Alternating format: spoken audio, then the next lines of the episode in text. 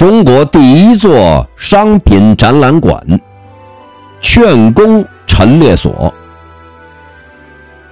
一九零二年，清光绪二十八年，由实业家周学熙创办考工厂，类似现在的展销会。